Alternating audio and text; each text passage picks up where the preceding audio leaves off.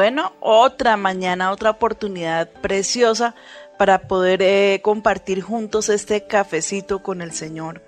Y a toda la audiencia, a todos mis hermanos, a todas las ovejitas, quiero que tengan una mañana maravillosa, preciosa. Hoy tenemos un nuevo tema y desde luego pues lo vamos a estar compartiendo aquí con la mesa de trabajo. Pero antes, ustedes saben que aquí hay, hay una hay una, eh, no es una rutina, es un acto eh, principalísimo que es invitar al Señor que venga a acompañarnos, al que debemos darle toda la gloria, la honra, la alabanza y el que va a estar guiando nuestro programa. Por eso el café es con Dios. Padre, te damos gracias en esta mañana preciosa. Es un privilegio poder estar eh, en este lugar. Por eso, Espíritu de Dios, yo te invito y te ruego que tú tomes el control de mi vida, de toda la mesa de trabajo, Señor, de los chicos, de los jóvenes que nos ayudan afuera en el control master, que todo sea para tu gloria, Señor. Y te pido también por aquellos que están allí enfrente a, a, sus receptores, pendientes de que llegue una palabra, una lluvia del cielo, que les traiga claridad y que les traiga edificación. Yo te pido por tanto que seas tú, Señor, tú que eres el sabio, tú que eres el dador de todas las cosas buenas, que nos regales una mañana contigo, este ratico que queda de la mañana contigo y poder compartir en bendición, que seamos edificados todos los que estamos aquí y que esta palabra corra, Señor, que corra hasta donde tú quieras moverla. En el nombre de Cristo Jesús. Amén y amén. Amén. Es una delicia poder estar aquí con Él. Amén. Bueno, ya tenemos aquí nuestros cafecitos a la mano, ¿cierto? Sí, señora. Sí, señora. Huele a café con Dios. Exquisito. Huele delicioso. Sí, bueno, yo tengo esta mañana, eh, aparte de mi mesa de trabajo, la que siempre me acompaña, Orlando, Mauricio, Liliana, Lina, a todos. Voy a como en la escuelita de Doña Rita. Un saludo, por favor.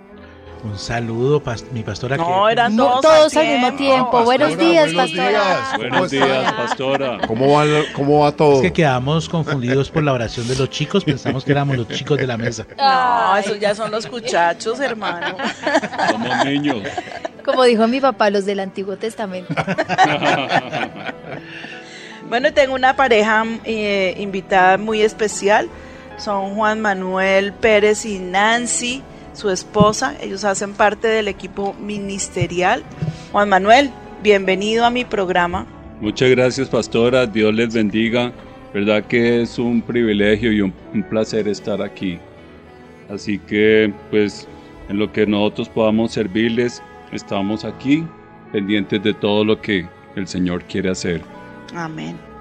Bueno, Juan Manuel, eh, y a toda mi audiencia, eh, yo quiero contarles que hoy tenemos un tema que espero que sea de gran interés y es acerca de juzgar a los demás, mm. en lo que somos tan, tan fáciles, en lo que somos tan, tan duros eh, y nos gusta, nos gusta de todas maneras poder estar allí juzgando a los demás sin misericordia. A veces es solamente por las apariencias, por lo que nos parece que tiene que ser.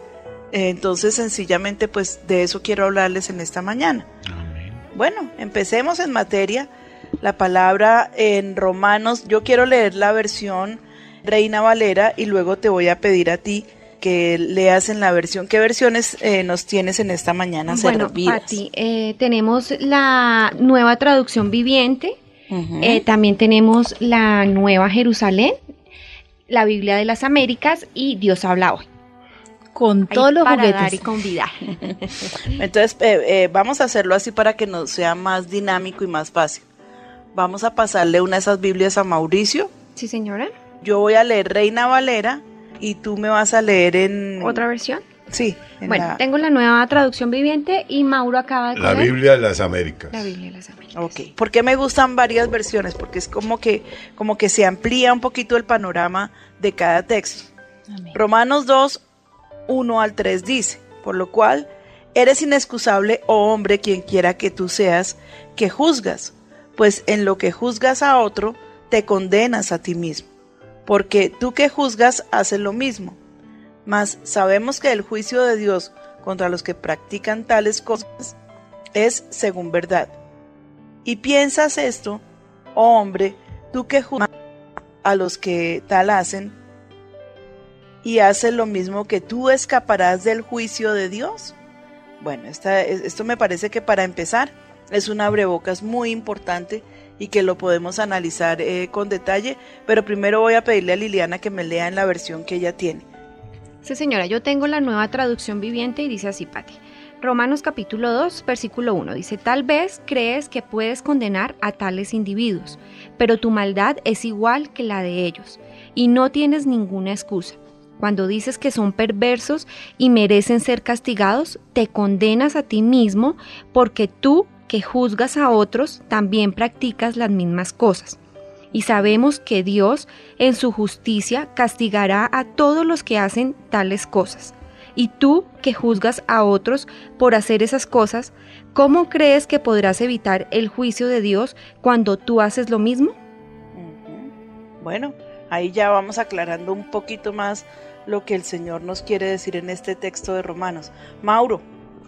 Bueno, en la nueva Biblia Internacional dice, por lo cual no tienes excusas, oh hombre, quien quiera que seas tú que juzgas, pues al juzgar a otro, a ti mismo te condenas, porque tú que juzgas practicas las mismas cosas.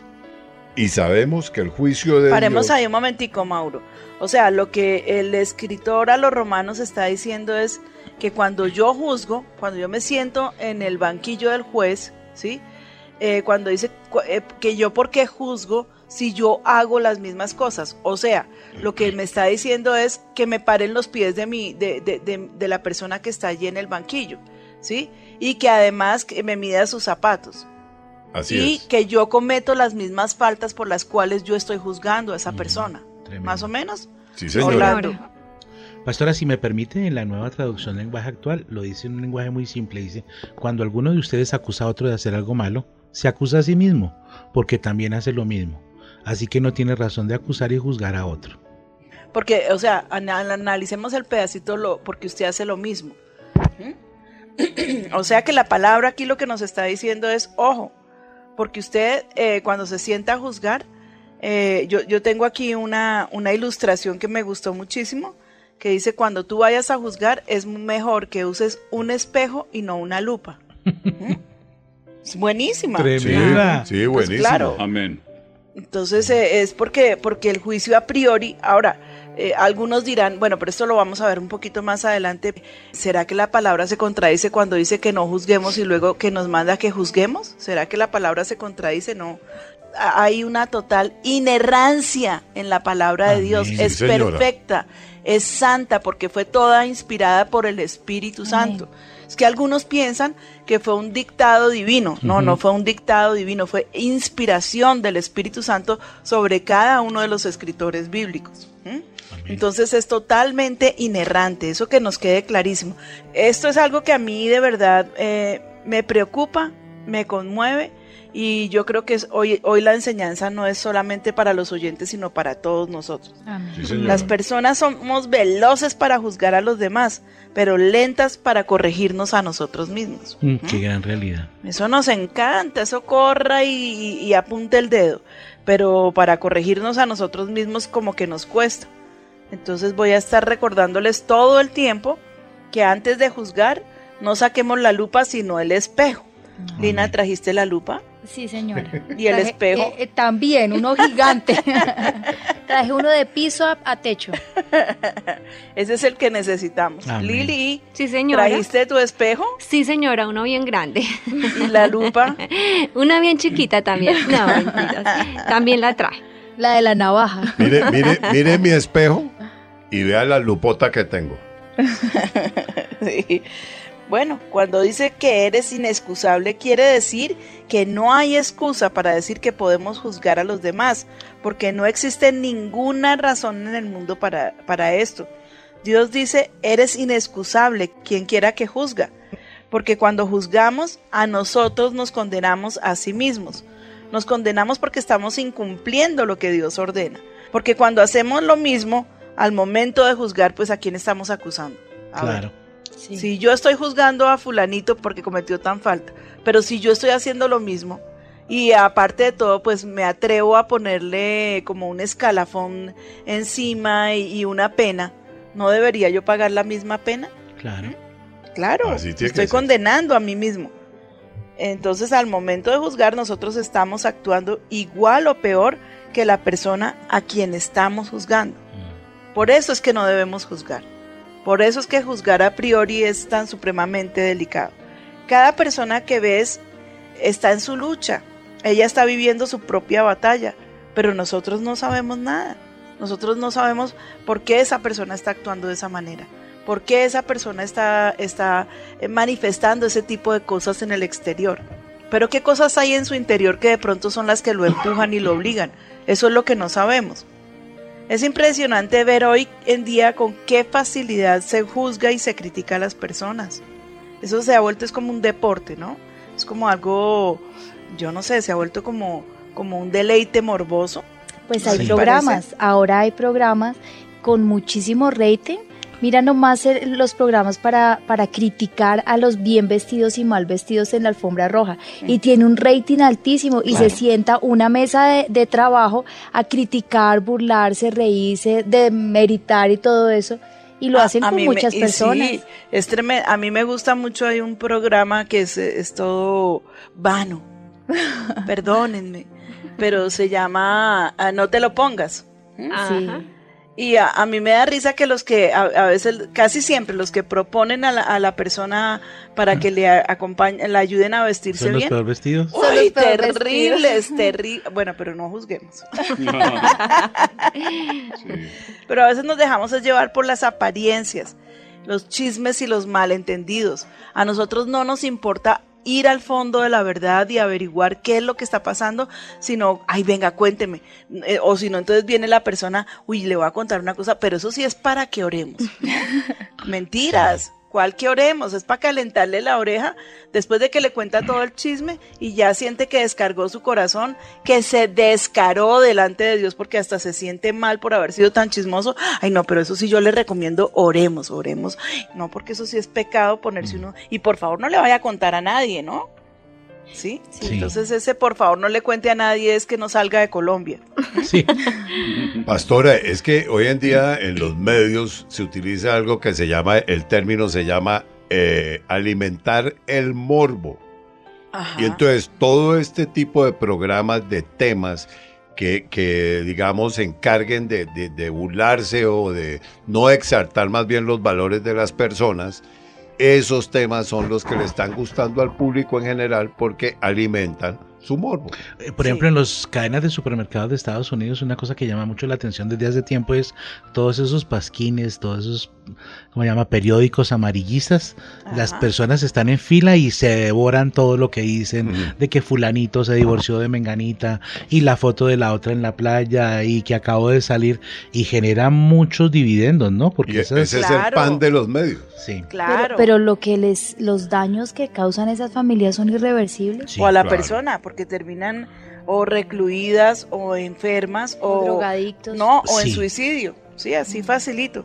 En muchas ocasiones, por un comentario o un señalamiento sin conocimiento de causa, entonces coges la honra de una persona y la destruyes completamente. Ahora trata de arreglarla, hmm. que es lo que los medios, lo que estamos hablando ahorita, están decididos a hacer. Por ahí hay un programa, ah, bueno, yo ni voy a decir el nombre porque me parece, pero, pero yo digo, Dios mío, qué cosa tan ridícula. Qué cosa tan ridícula y lo más, lo más tremendo que a mí me parece es que se tardan en ese programa como dos o tres horas. Sí. Del, del mediodía en, los sábados. Sí. ah, sí, criticando todo. El nombre. sí. Lo que hay que tener en cuenta es que todos nos equivocamos. ¿Quién está sin error? No. ¿Quién es una persona que dice, yo cuando camino, o sea, desde que aprendí a caminar he caminado derechito y sin problemas? Nadie. Sí. Así que cuando tengamos ganas de criticar y de juzgar, lo que primero tenemos que observar es nuestro interior y darnos cuenta que no somos mejores que las otras personas. Mira eh, lo que estábamos, que quiero retomar lo de los medios de comunicación, ¿sí?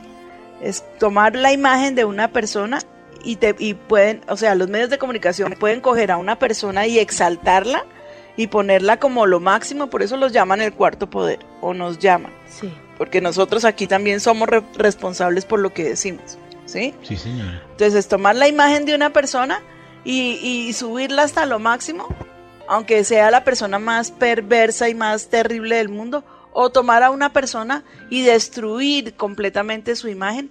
Y si acaso, cuando, cuando ya sienten que fue demasiado, eh, escriben o ponen allá una notica eh, que dice eh, fe de rata, qué pena, ¿sí? Eh, nos equivocamos. Pero una notica ya chiquitica, ridícula, pero se dieron la felicidad y el deleite y el banquete de coger a esa persona por meses y acabar y destruirla.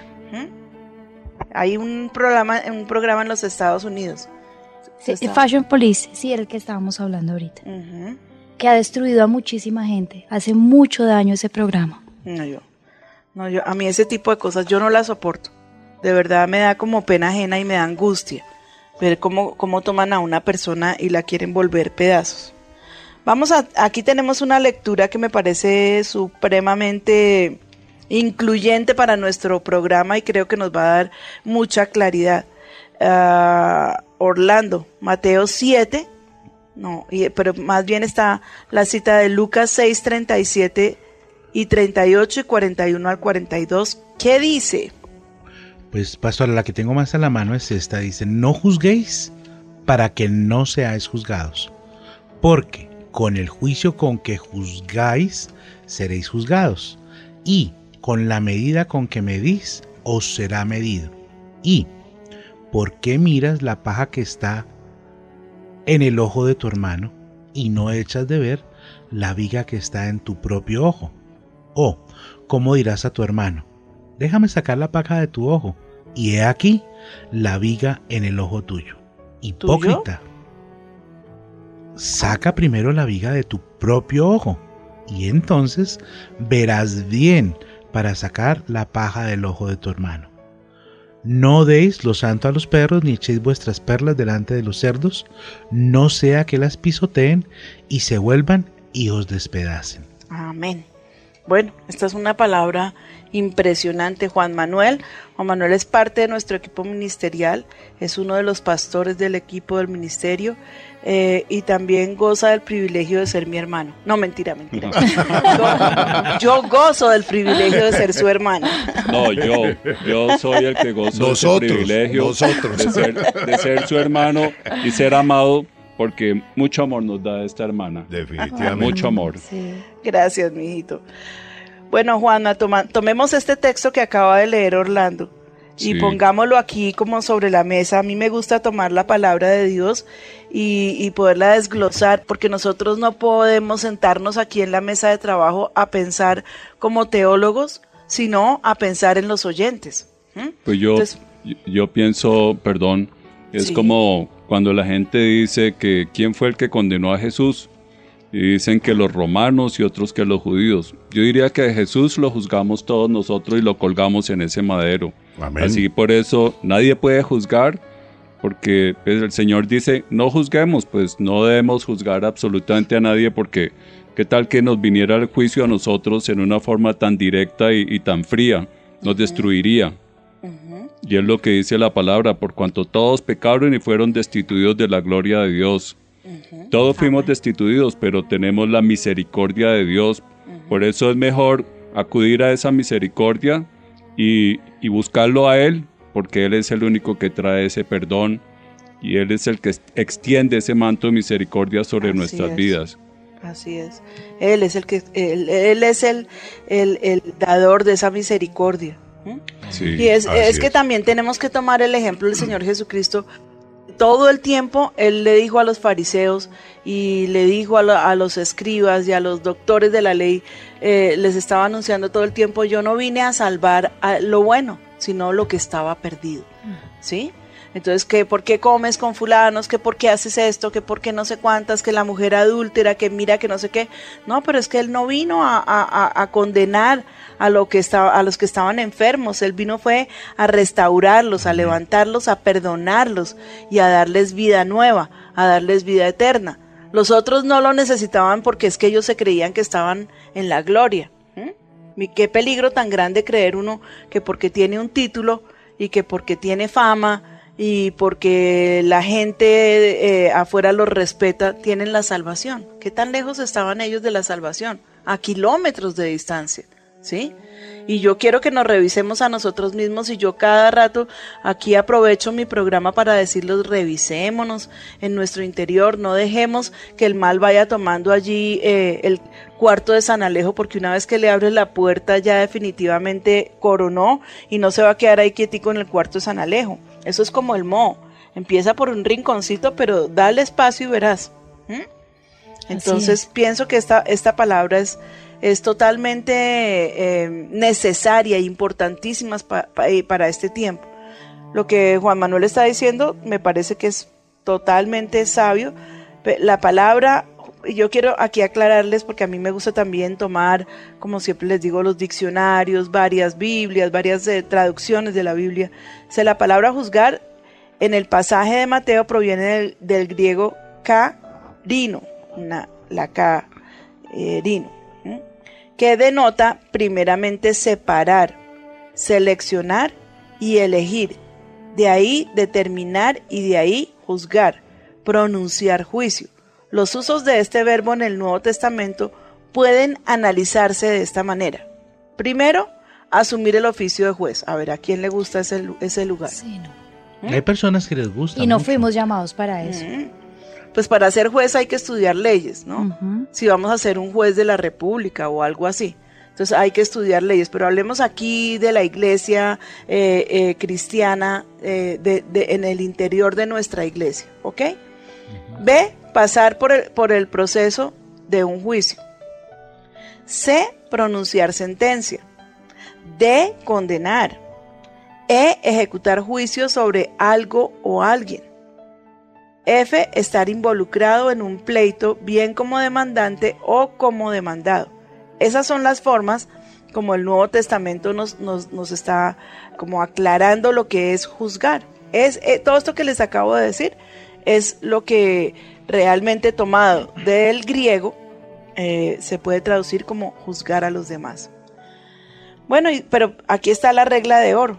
La amonestación del Señor al decirnos no juzguéis no puede entenderse como un mandato a suspender nuestras facultades de poder discernir que alguien en la congregación se está portando mal, discernir que hay un espíritu extraño en esa persona, discernir que hay una dificultad que necesita de la intervención de una persona espiritual. No, Dios no nos está prohibiendo, porque es que ¿qué pasa? Entonces parece como que la Biblia se estuviera contradiciendo. No juzguemos, pero juzguemos, ¿sí? Entonces no, por eso les aclaré hace un momentico que la Biblia es totalmente inerrante. La Biblia no hierra, es totalmente veraz.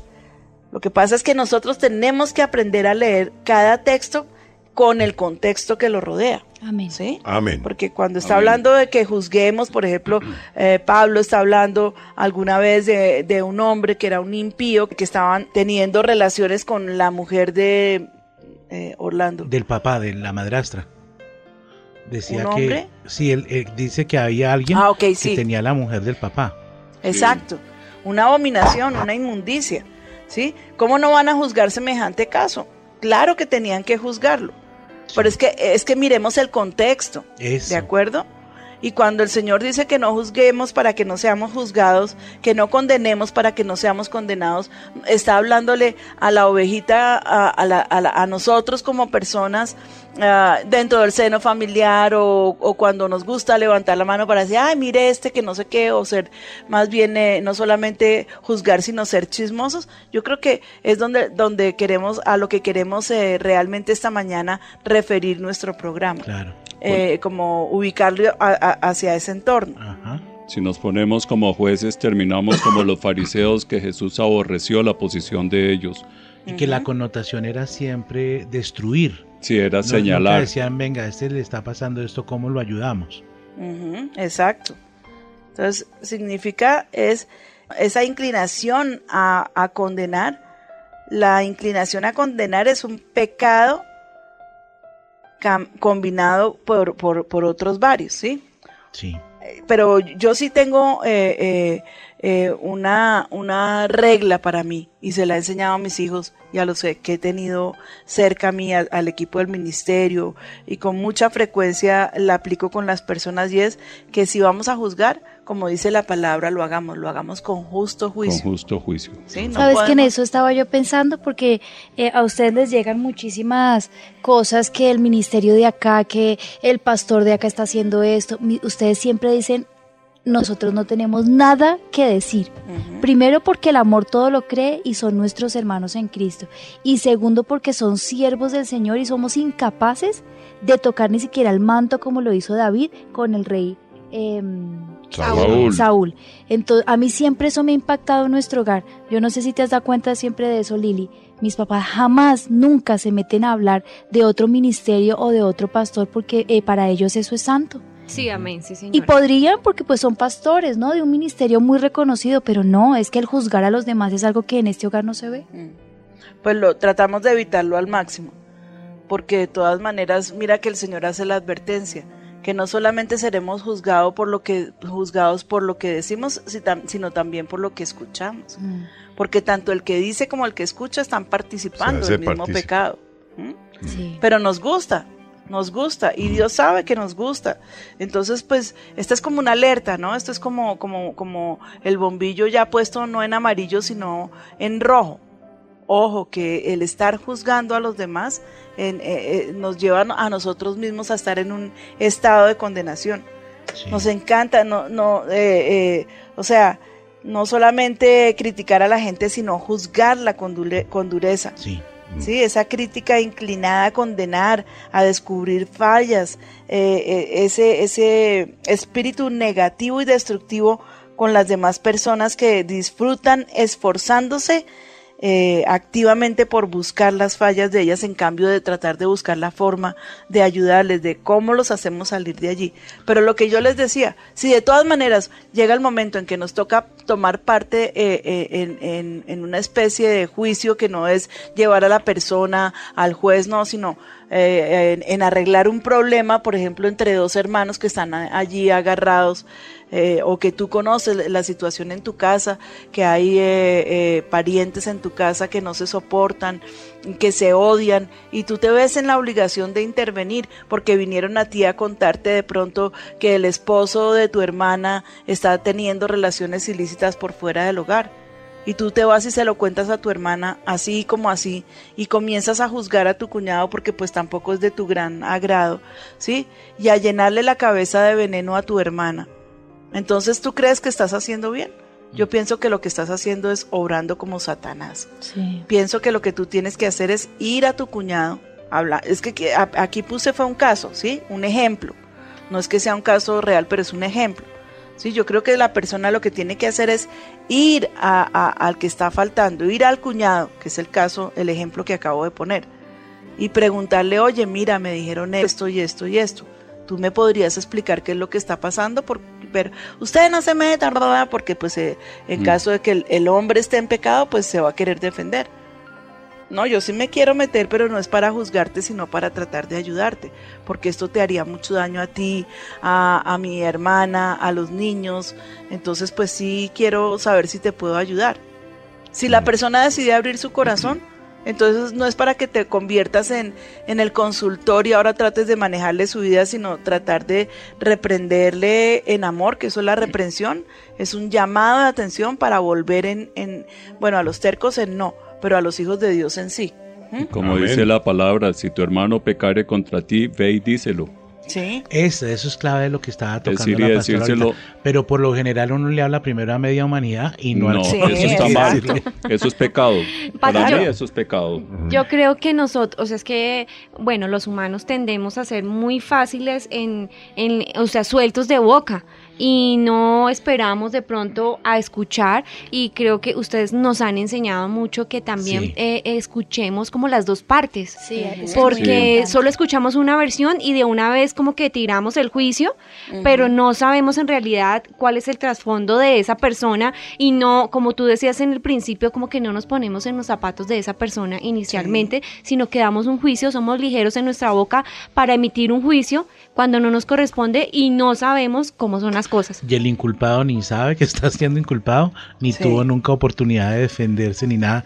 Y otra cosa... A veces son inocentes, Orlando, pero a veces son culpables eh, y, y, pero están en el borde donde se puede redimir, donde se puede restaurar, donde de pronto este hombre fue empujado por una mala actitud de su esposa, porque es criticona, porque es juzgona, o porque no lo ayuda, o porque no, o sea, si me entiendes que de pronto también, porque la que dice la palabra, que la mujer sabia edifica su casa. de pronto esa mujer no está orando con sabiduría, sino que lo está empujando hacia la calle, porque pues, eh, eh, bueno, hay tantos factores que pueden empezar a dañar un hogar.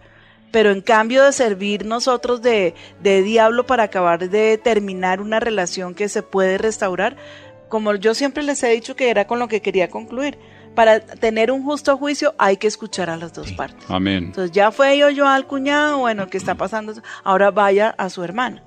Oye, mira, ¿qué pasó aquí? Ta, ta, ta, ta, ta, ta, ta. Y a tratar de llevarlos, preferiblemente y si, y si la pareja es cristiana, que los lleven delante de los consejeros, que es la mejor cosa que les puede pasar.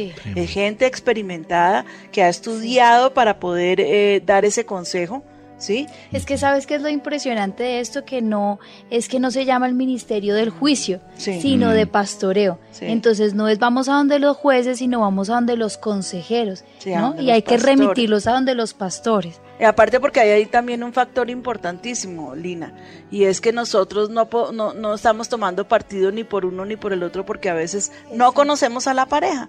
En cambio, si se va a meter en medio, eh, por ejemplo, en el caso que yo puse aquí sobre la mesa, la hermana de, de la persona que está siendo engañada, pues ella tiene su favoritismo por su hermana y obviamente que la, la, va a jalar la sangre, ¿sí?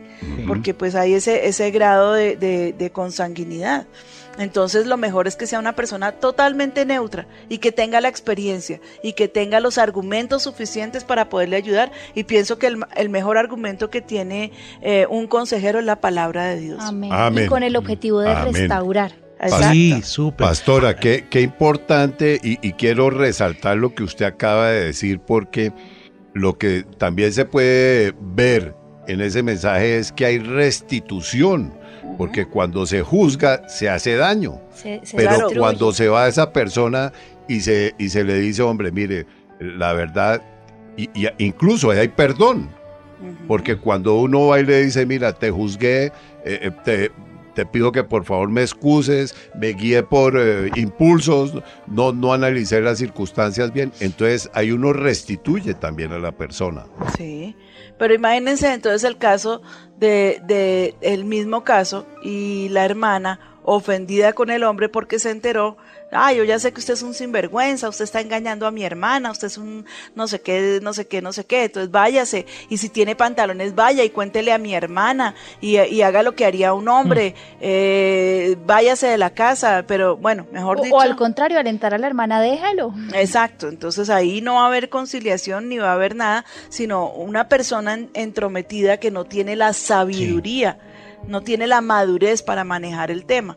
¿Y en qué va a acabar ese hogar? En, destrucción. Porque el hombre avergonzado, ¿qué va a hacer? Ah, pues listo, entonces eh, va a sacar el, el, macho que hay adentro para defenderse y en cambio de devolverse con humildad, reconociendo su falta, se está alentando en, en su pecado para justificarse. Mm. ¿Mm? Y dice, me voy. Sí. Pues me voy. Esa es su salida. Pero eso es lo lindo de este programa que trae las salidas. Yo no sé si la pastora recuerda la historia de un tipo que se metió en contravía y todos los que pasaban por el expressway le decían, pero hasta que se iba a morir. Y solo uno paró y le dijo, vea hermano, allá hay una bomba, métase. Y ahí usted va a salir a una callecita, da una U y ahí va a quedar en la, en la dirección que usted necesita para que pueda continuar tranquilo su camino.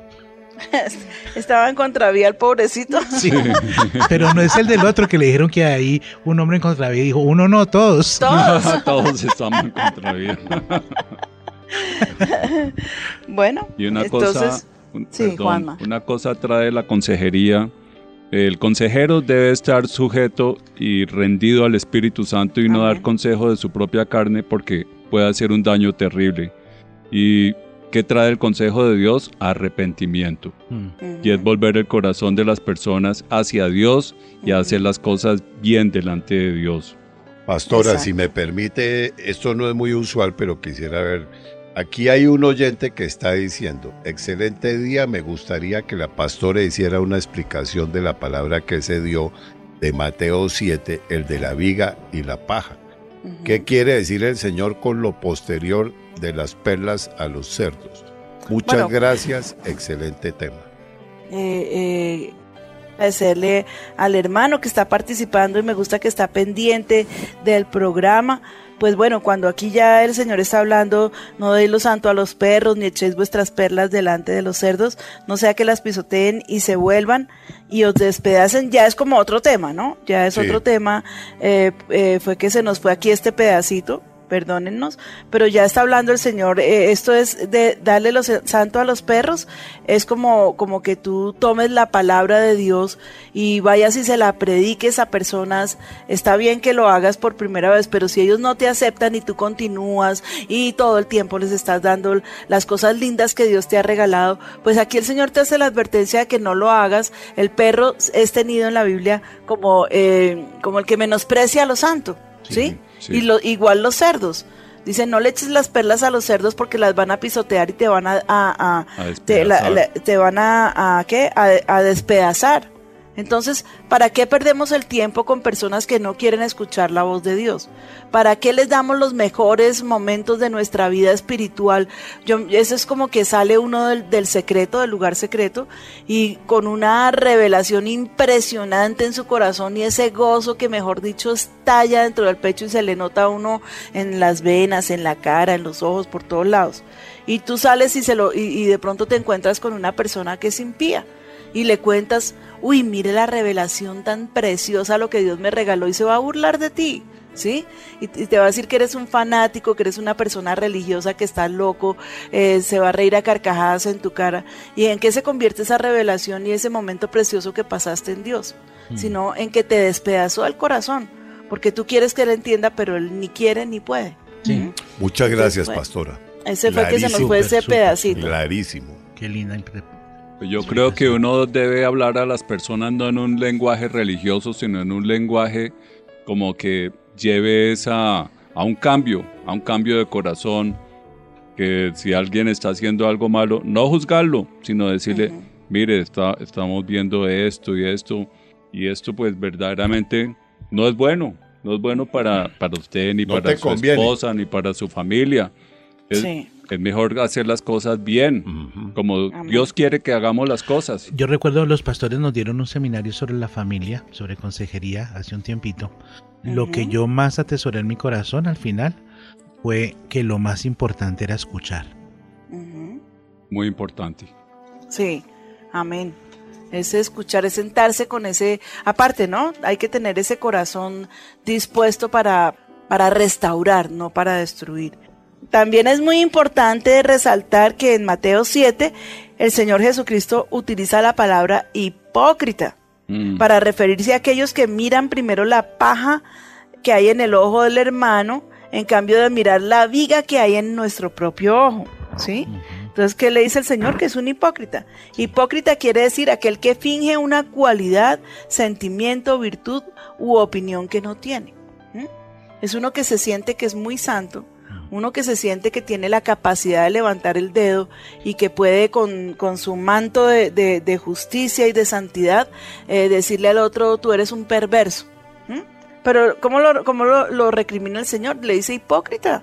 ¿Sí? ¿Por qué no antes de, tratar de sacar la paja en el ojo del hermano mira la viga? Mm. es que la comparación es tremenda. ¿Sí? La, amiga, la viga que hay en su propio ojo, mm. para que ahí sí pueda ir a sacar la paja que está en, el ojo de su hermano. O sea, su pecado es tan grande que si no se quita la viga, inclusive el estorbo para poder mirar al frente. Tremendo eso, yo no lo había en visto. En esta versión, Patti dice que saca el tronco que tienes en tu Imagínate. Pero yo no había visto esa parte que acaba de resaltar la pastora, dice, entonces verás bien.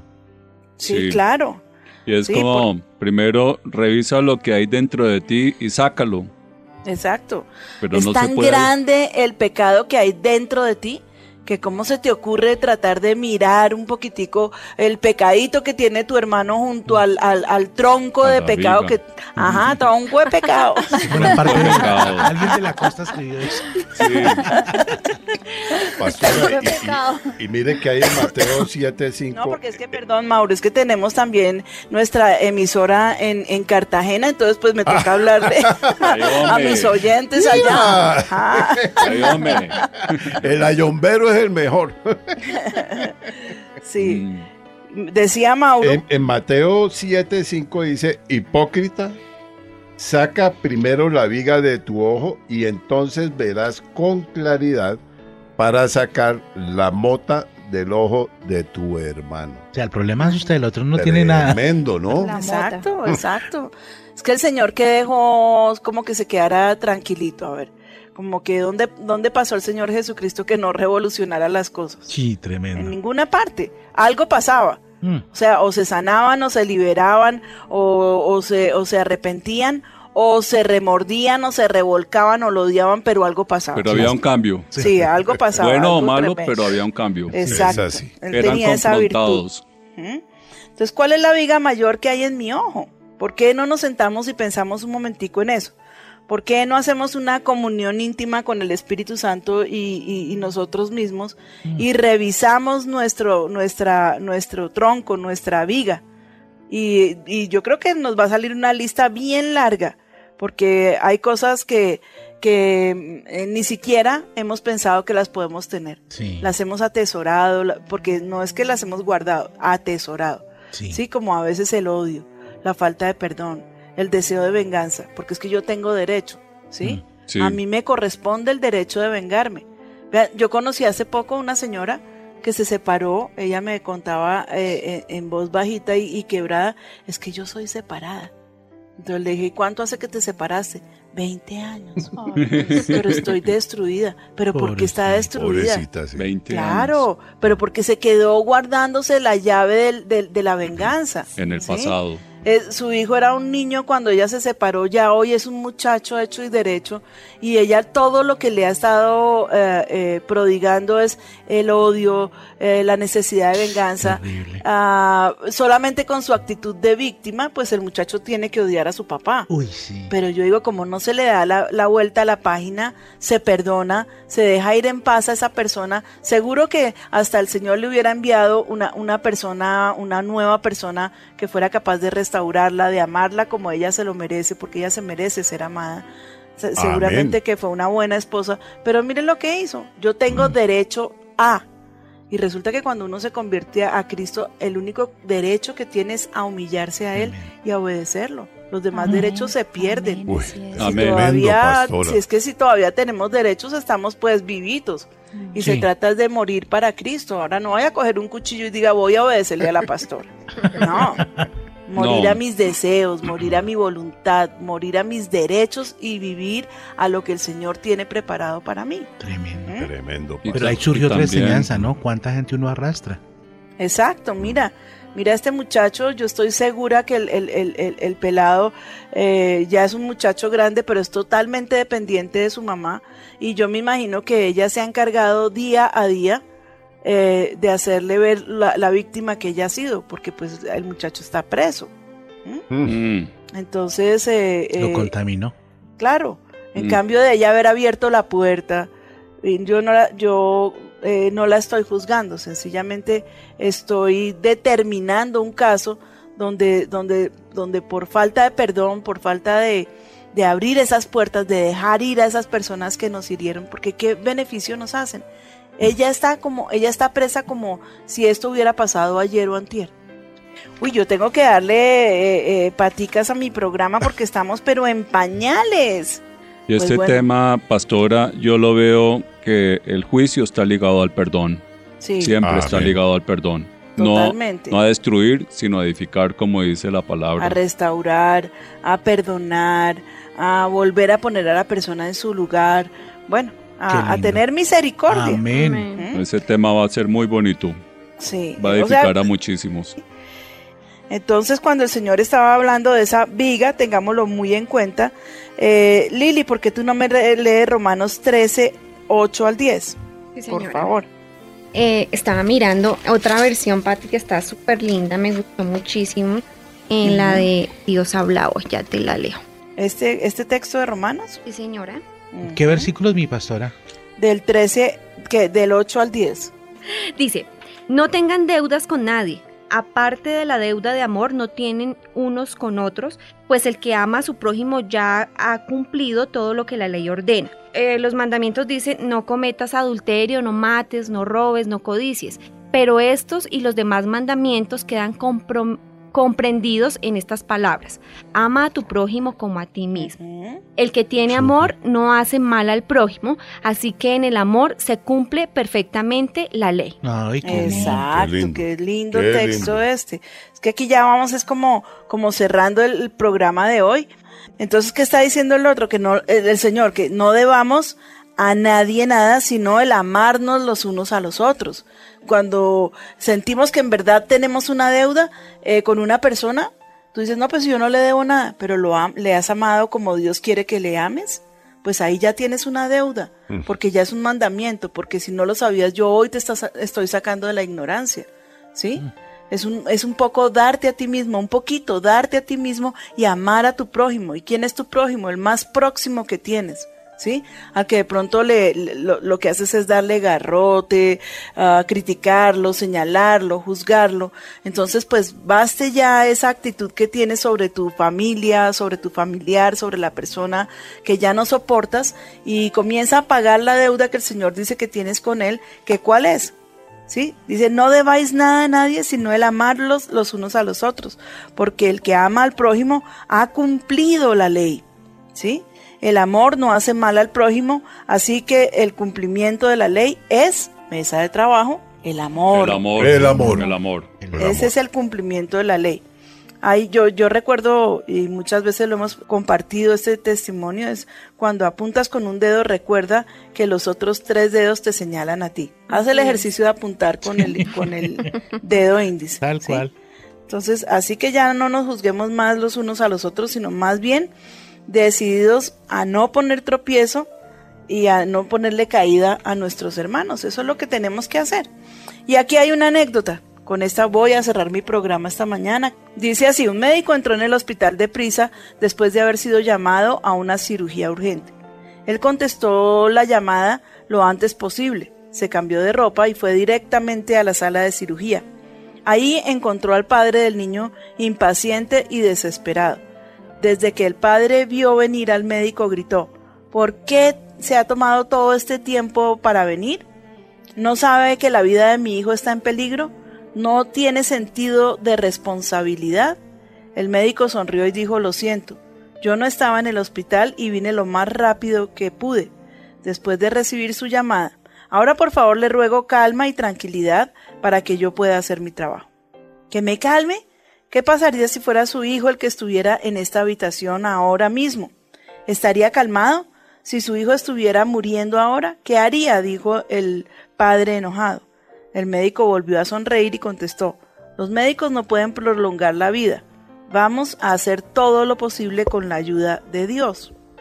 El padre del niño, con un tono sarcástico, afirmó, dar consejo cuando no estamos en cuestión es tan fácil, ¿sí? O sea, como que no está, no está parado en mis pies. Sí, señora. La cirugía duró más de dos horas.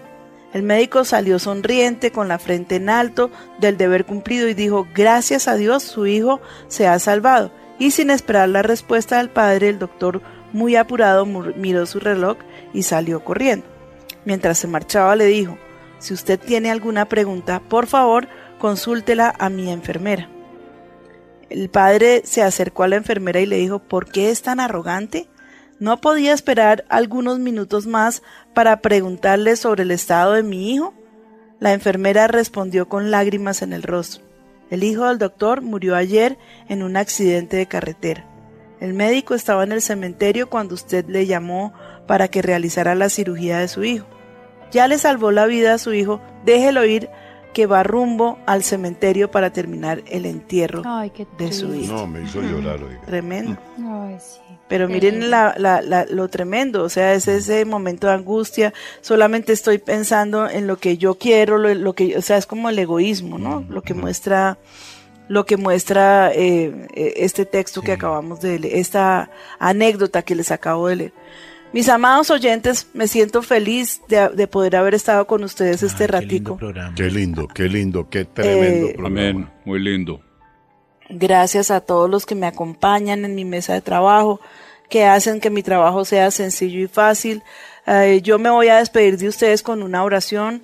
Quiero darle las gracias a Juan Manuel que nos acompañó esta mañana y a todos los que me ayudan, porque créanme que trabajan muy fuerte a los muchachos que están en la consola, gracias mis hijos, y a cada uno de ustedes un muy, muy, muy feliz día. A toda mi audiencia, a los que se han conectado por primera vez, yo quiero bendecirlos en el nombre de Jesús eh, y te voy a invitar para que hagas esta oración pequeña, sencilla, pero que si la haces con todo tu corazón, yo sé que Jesús te va a escuchar y, también sé que tu vida va a ser completamente transformada. Quiero que le digas allí conmigo a Señor Jesucristo, yo en esta mañana te clamo, que me perdones, perdona mis pecados, Señor, y sobre todo que te, he tenido alejado de mi vida. Te ruego que entres en mi corazón. Te ruego que entres en mi corazón. Que me limpies, Señor. Yo reconozco. Que tú eres el Señor. Que tú eres el Señor. Que tú moriste por mis pecados. Que tú moriste por mis pecados. Que resucitaste al tercer día. Y que hoy estás a la diestra del Padre. Que hoy estás intercediendo por mí. Señor, eh, abro la puerta de mi corazón. Y te pido, Espíritu Santo, que entres en mi vida. Que, la gobiernes de aquí en adelante. en el nombre de Cristo Jesús. Amén y amén. amén. y amén. A Lili, Juan Manuel, Orlando, Linita, a todos, mil gracias. gracias. a usted, pastora. Gracias. Qué tremendo programa. Un besito. Muchas gracias. Bendiciones. Espíritu Santo quédate con nosotros. En el nombre de Jesús. Espíritu Santo, consejero, celestial. Espíritu Santo,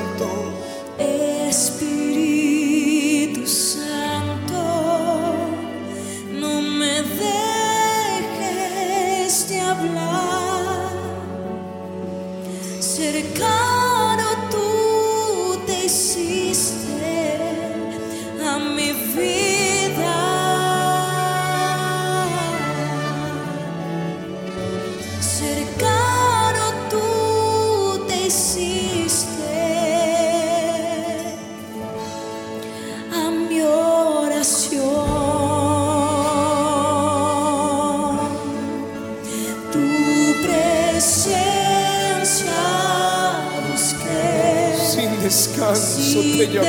Descanso te llamé. Y al fin yo te encontré. Viniste Espíritu. No me dejes no me de hablar.